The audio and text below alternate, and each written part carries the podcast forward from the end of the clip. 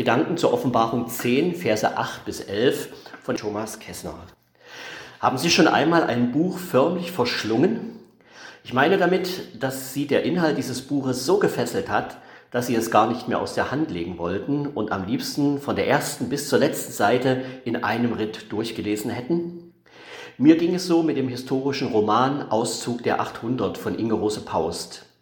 Mitte des 19. Jahrhunderts machen sich 800 Lutheraner auf den Weg aus Sachsen nach Nordamerika. In einer Zeit, in der in der Kirche in Deutschland der Rationalismus herrscht, waren sie treu beim biblischen Glauben und beim lutherischen Bekenntnis geblieben. Von ihrer Kirchenleitung, die den öden Vernunftglauben durchsetzen wollte, wurden sie hart bedrängt. Ihr Anführer, Pfarrer Martin Stephan aus Dresden, hatte sie davon überzeugt, dass sie in der alten Heimat ihren Glauben nicht mehr leben können und sie zur Auswanderung nach Nordamerika aufgefordert.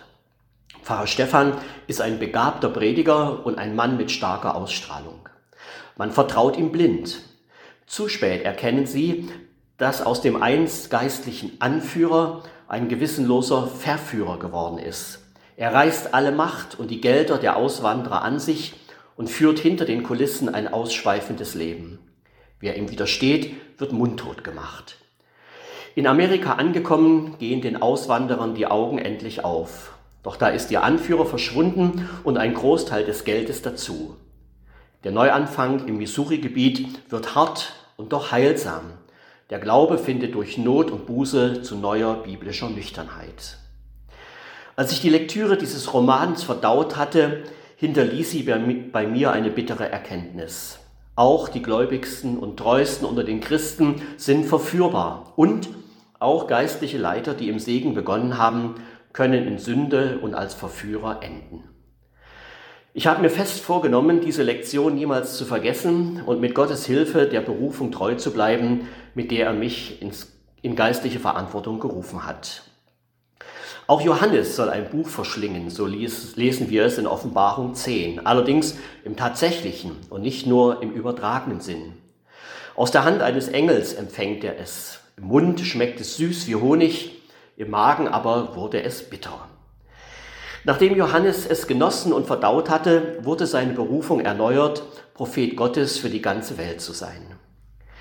Die tragische Geschichte des Pfarrer Martin Stephan lehrt uns, dass wir immer wieder neu Gottes Wort in uns aufnehmen müssen. Mag es uns süß schmecken oder bitter aufstoßen, mag es uns trösten oder korrigieren, bestärken oder auch in Frage stellen. Nur so werden wir unserer Berufung, Gottes Kinder und Gottes Botschafter zu sein, treu bleiben können. Der Werkzeugkoffer des Versuchers ist heute noch der gleiche wie bei Martin Stephan. Mit Macht, Geld und Leidenschaft möchte er Berufungen zerstören. Und wie recht hat Martin Luther, wenn er dichtet, mit unserer Macht ist nichts getan. Wir sind gar bald verloren. Gottes Wort aber kann uns bewahren. Der Apostel Paulus ermuntert uns deshalb, lasst das Wort Christi reichlich unter euch wohnen. Die vor uns liegende Festzeit mit ihren Feiertagen bietet dafür hoffentlich viel Gelegenheit. Seien Sie gesegnet, Ihr Thomas Kessner.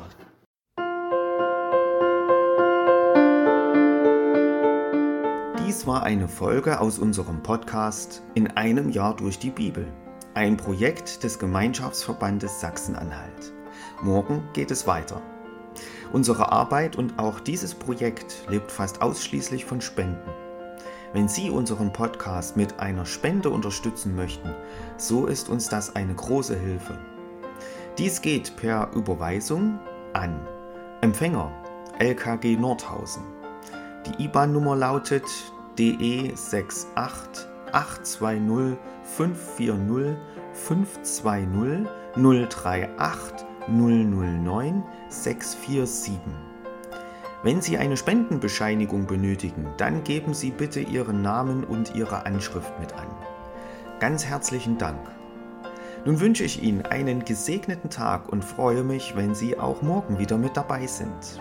Viele Grüße, David Israel aus Nordhausen.